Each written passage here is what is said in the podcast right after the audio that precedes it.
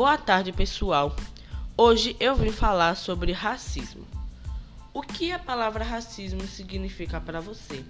Descubra agora mesmo.